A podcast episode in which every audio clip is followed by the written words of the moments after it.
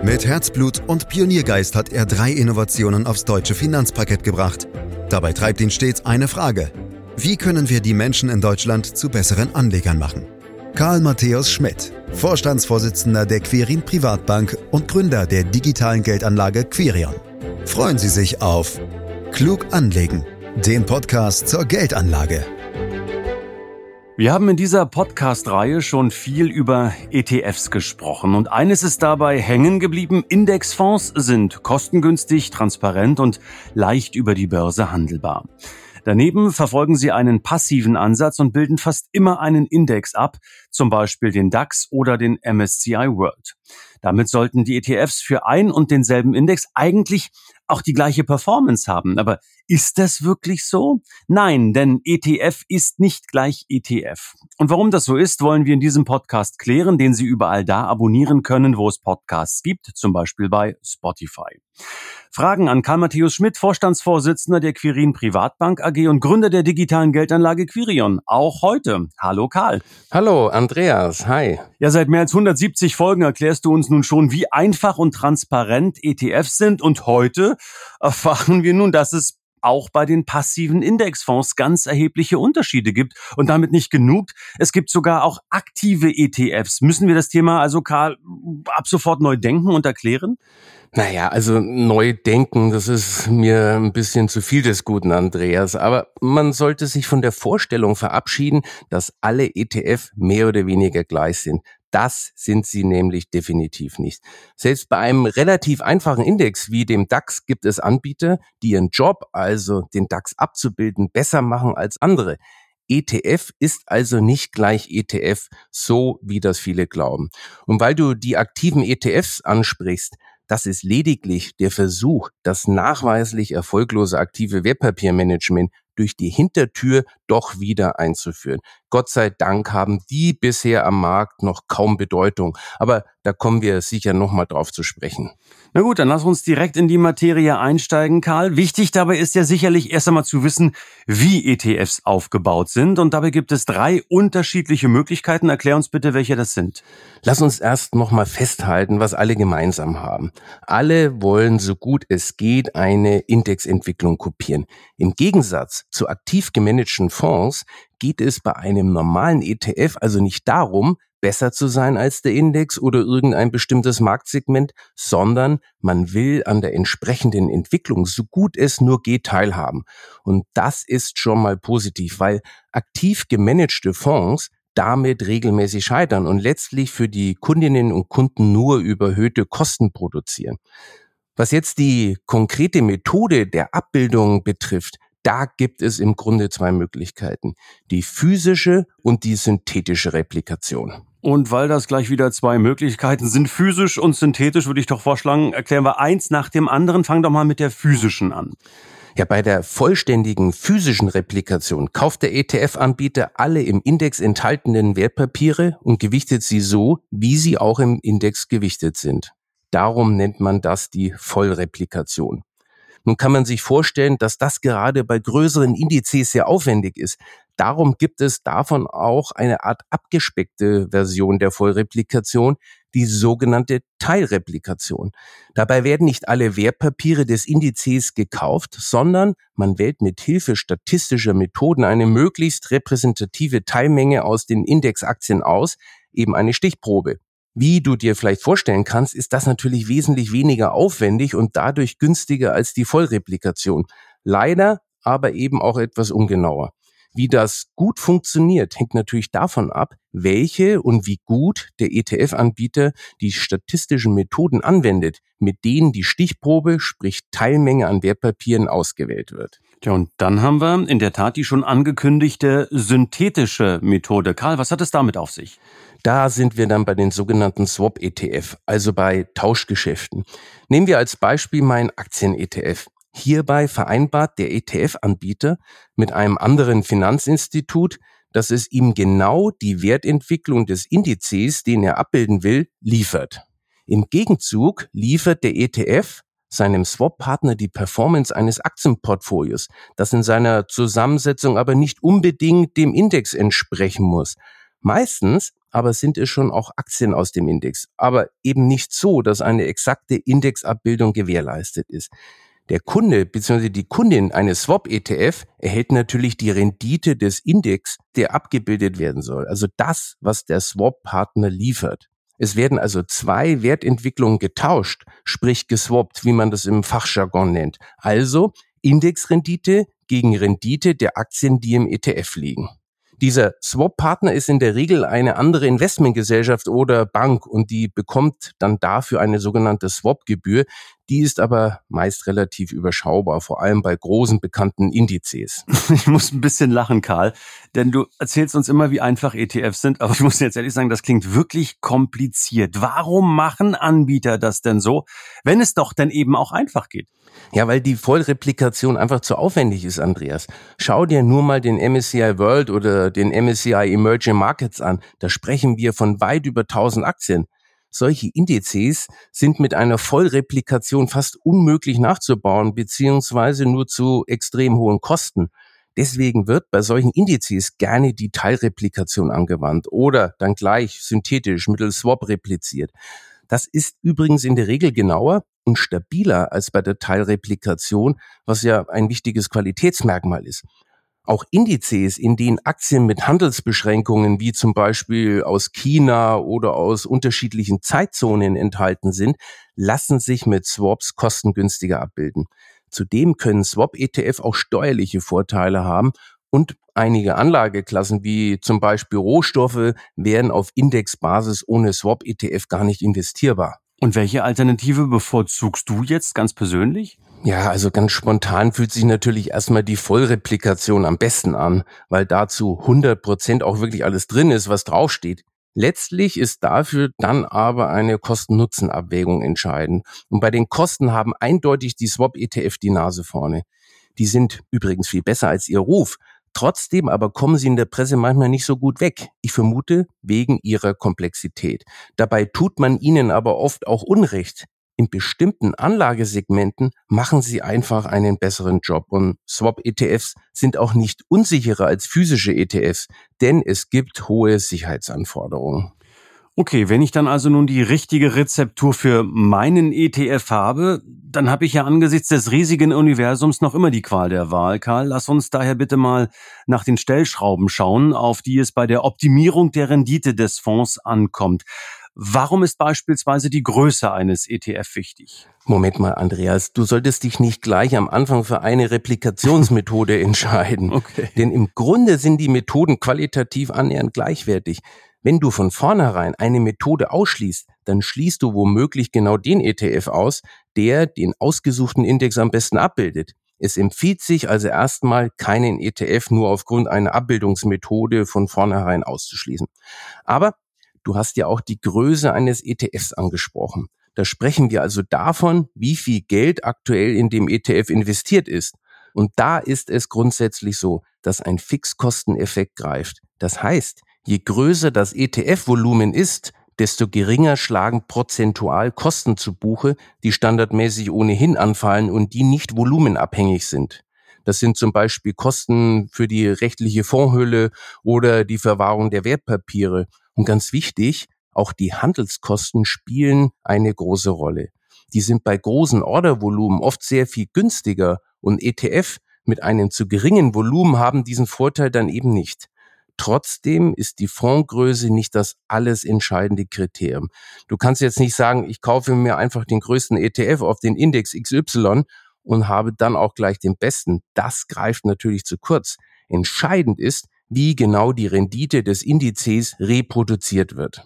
Also verstanden, da kommen dann doch mehr Punkte zusammen und genau die wollen wir uns auch anschauen.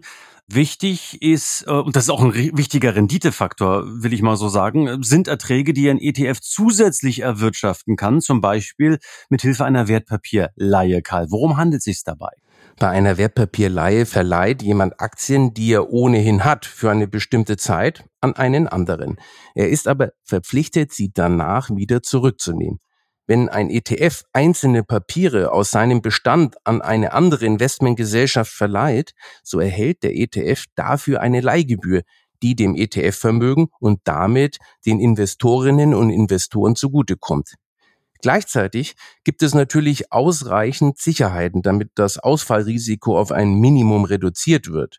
Für den ETF bedeutet das also eine zusätzliche Renditequelle, wie du schon gesagt hast. Zudem können ETF mittels Wertpapierleihe auch steuerlich profitieren, da die Leihgebühren vom Fiskus geringer besteuert werden als Kapitalerträge wie Dividenden. Manchmal werden Aktien deswegen auch über die Dividendentermine verliehen. Die Motivation für den, der sich die Wertpapiere leiht, ist übrigens häufig, dass sie die Papiere für spezielle Anlagestrategien nutzen können, zum Beispiel für sogenannte Leerverkaufsstrategien. Dabei werden geliehene Aktien verkauft, um sie dann möglichst mit Gewinn wieder zurückzukaufen. Hedgefonds nutzen oft solche Strategien und haben übrigens dafür schlechte Presse. Wir würden jetzt so weit abschweifen, wenn wir da so tief einsteigen, aber ich will nur so viel sagen, dass Leerverkäufe nicht per se Teufelszeug sind. Sie können bis zu einem gewissen Grad sogar zur Markteffizienz beitragen. Übrigens nutzen nicht alle ETF-Anbieter die Wertpapierleihe. Trotzdem aber ist es ein ganz normales Geschäft in der ETF-Branche und übrigens auch bei aktiven Fonds. Also nicht irgendwas Unanständiges oder übermäßig Spekulatives. Haben wir noch einen dritten Punkt, äh, den wir zusammengesammelt haben, die Transaktionsgebühren, Karl. Aber äh, sind die nicht für alle gleich? Das ist ein wichtiger Punkt. Da gibt es erhebliche Unterschiede. Aber grundsätzlich kommt es in einem ETF viel seltener zu Transaktionen als bei aktiv gemanagten Fonds, bei denen es ja oft ein wildes Rein und Raus gibt. ETFs müssen nur in zwei Fällen handeln. Einmal, wenn Werte in dem Index ausgetauscht werden, was ja nicht so oft vorkommt und wenn Erträge ausbezahlt werden, also beispielsweise Dividenden bei Aktien. Auch da gibt es dann Unterschiede, wie geschickt und kostengünstig diese Ausschüttungen reinvestiert werden. In beiden Fällen haben größere ETFs und auch solche, die auf bekannte Indizes laufen, die bereits angesprochenen Kostenvorteile. Und vierter, letzter Punkt ist der Blick auf die Gesamtkosten eines ETF inklusive der Steuern, zusammengefasst in der sogenannten Total Expense Ratio. Karl, was sagt diese Zahl genau aus? Leider ist der Name der Total Expense Ratio, also die TER, irreführend, weil nicht alle Kostenbestandteile berücksichtigt werden und auch nicht alle möglichen Ertragsbestandteile beziehungsweise steuerliche Effekte sind gar nicht enthalten. Was in der TER drinsteckt, sind auf der Kostenseite die Gebühren für das Management des ETFs, die Depotbankgebühren für die Wertpapierverwahrung und gegebenenfalls auch Lizenzgebühren für den nachgebildeten Index. Was aber nicht drinsteckt, sind die Handelskosten. Die sind im ETF sehr viel geringer als bei aktiv gemanagten Fonds, meist so unter 0,1 Prozent versus im Schnitt von, ja, sagen wir mal 0,7 Prozent bei aktiven Fonds. Auch die schon erwähnten Swap-Gebühren sind nicht in der TER enthalten. Auf der Ertragsseite fehlen die Wertpapier-Leiherträge und eben auch die steuerlichen Aspekte. Heißt es dann aber trotzdem, dass je geringer diese TER-Zahl ist, desto besser für mich als Anleger oder mache ich es mir dazu einfach? Im Grunde stimmt das schon, Andreas, denn die TER gibt dir ja immerhin einen ersten groben Eindruck von der Kostenstruktur und kann dich auch auf sehr teure Produkte hinweisen. Aber es gibt eben auch eine ganze Reihe von Beispielen, bei denen der ETF mit der geringsten TER trotzdem nicht der kostengünstigste ist. Mhm, okay, dann vielleicht noch eine andere Idee, die mir kam. Könnte man nicht einfach auch die, sagen wir mal, hm, zehn Jahrescharts der ETFs auf ein und denselben Index übereinander legen und wir schauen ganz einfach, wer aktuell ganz, ganz oben steht. Das müsste doch dann eigentlich auch der Beste sein. Du hast vollkommen recht, Andreas. Genauso yes. müssten wir es machen. Yes. Endlich. Denn genau auf die Abweichung vom jeweiligen Index kommt es ja an. Und die muss so klein wie nur möglich sein. Das Problem ist, dass sich das mit den Instrumenten, Daten und Programmen, die Privatanleger normalerweise zur Verfügung haben, nicht leisten lässt. Dazu braucht man spezielle Analyseprogramme. Da sprechen wir aber von Systemen, die sich für Privatanlegerinnen und Anleger wegen ihrer hohen Anschaffungs- und Lizenzkosten nicht wirklich lohnen. Banken verfügen normalerweise über solche Systeme, Daher ist es sinnvoll, sich bei der ETF-Auswahl professionell unterstützen zu lassen. Denn wie gesagt, es gibt durchaus nennenswerte Unterschiede bei ETFs, die ein und denselben Index abbilden. Bei Schwellenländerindizes zum Beispiel können die durchaus schon mal 0,3 bis 0,5 Prozent pro Jahr ausmachen. Und da kommt dann im Laufe der Jahre ganz schön was an Renditedifferenz zusammen. Ja, und dann gibt es ja noch einen weiteren Punkt, den wir heute klären wollten, Karl. Obwohl ETFs ja meistens als passive Fonds bezeichnet werden, gibt es eben diese auch als aktive Variante. Und da stellt sich mir die Frage, was denn die Vorteile nun von aktiv gemanagten ETFs sind und was die Nachteile und vor allen Dingen auch deine Meinung natürlich. Was ist eher zu empfehlen, die aktiven ETFs oder die passiven ETFs? Das hatte ich ja schon mal kurz angesprochen, Andreas. Sogenannte aktive ETF sind nichts anderes als der Versuch, das provisionsträchtig aktive Wertpapiermanagement zu retten. Und in dem Fall will man am positiven Ruf, den sich ETFs ja zu Recht über die Jahre erkämpft haben, anknüpfen. Da werden dann schicke Namen kreiert, um das toll zu vermarkten. Letztens habe ich zum Beispiel bei einem ETF die Bezeichnung Research Enhanced Indexing gelesen, also durch Analysen verbesserte Indexanlage. Das ist aber nur alter Wein in neuen Schläuchen, weil hier wieder der aktive Managementansatz ins Spiel kommt, der hohe Kosten und Provisionen produziert, aber letztlich und nachweislich nur Rendite kostet. Aktuell ist das wieder in Mode, weil gerade in unsicheren Zeiten gern suggeriert wird, dass man sich mittels aktivem Management vor Verlusten schützen kann. Das ist aber nichts als Wunschdenken. Darum sage ich ganz klar, Finger weg von aktiven ETFs. Ja, das ist mal eine klare Aussage, Karl. Ähm, aber eine Frage dazu dann doch noch, was unterscheidet jetzt wiederum aktive ETFs von aktiven Fonds? Naja, am Ende nicht so viel. Sie sind allenfalls etwas disziplinierter unterwegs als herkömmliche aktive Fonds und in der Regel etwas günstiger. Da gibt es etwas weniger hin und her im Portfolio. Aber Letztlich schlägt aktives Management selten den Index. Ja, bei so viel Auswahl und Vielfalt, hilf uns bitte zum Ende dieses Podcasts, Karl. Worauf kommt es denn nun wirklich an? Was ist wirklich wichtig? Man sollte bei ETFs erstmal unbedingt beim Original bleiben. Und das sind eben ETFs, die einen Index abbilden.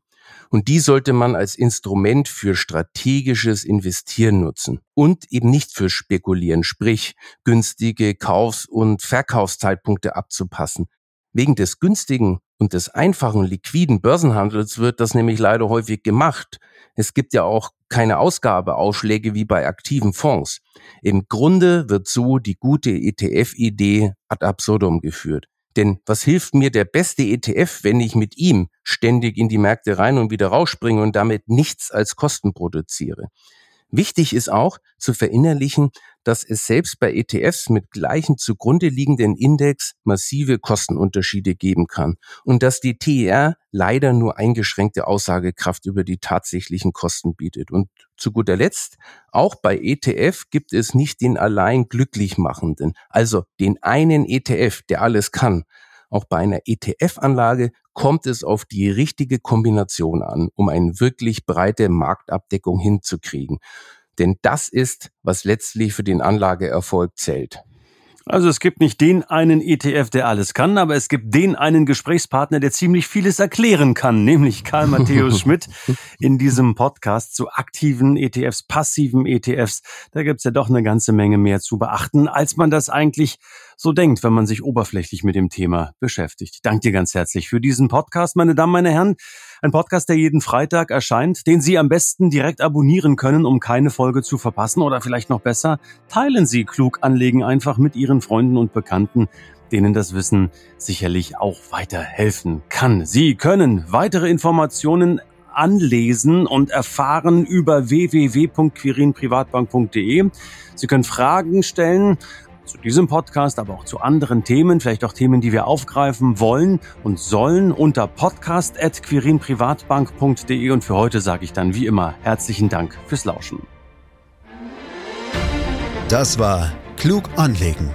Der Podcast zur Geldanlage der Quirin Privatbank mit dem Vorstandsvorsitzenden Karl Matthäus Schmidt. Wir freuen uns über Ihre Rückmeldungen und Themenwünsche, die Sie uns gerne an podcast.quirinprivatbank.de senden können. Die Querin Privatbank steht für echte Unabhängigkeit, da sie auf Provisionen und hauseigene Produkte verzichtet. Das innovative Anlagekonzept Markt, Meinung, Wissen beruht auf bewährten Erkenntnissen der Finanzmarktforschung und investiert frei von Prognosen in den weltweiten Kapitalmarkt. Die Bank unterstützt interessierte Anleger bei der Altersvorsorge und dem langfristigen Vermögensaufbau. Mehr Informationen erhalten Sie unter querinprivatbank.de.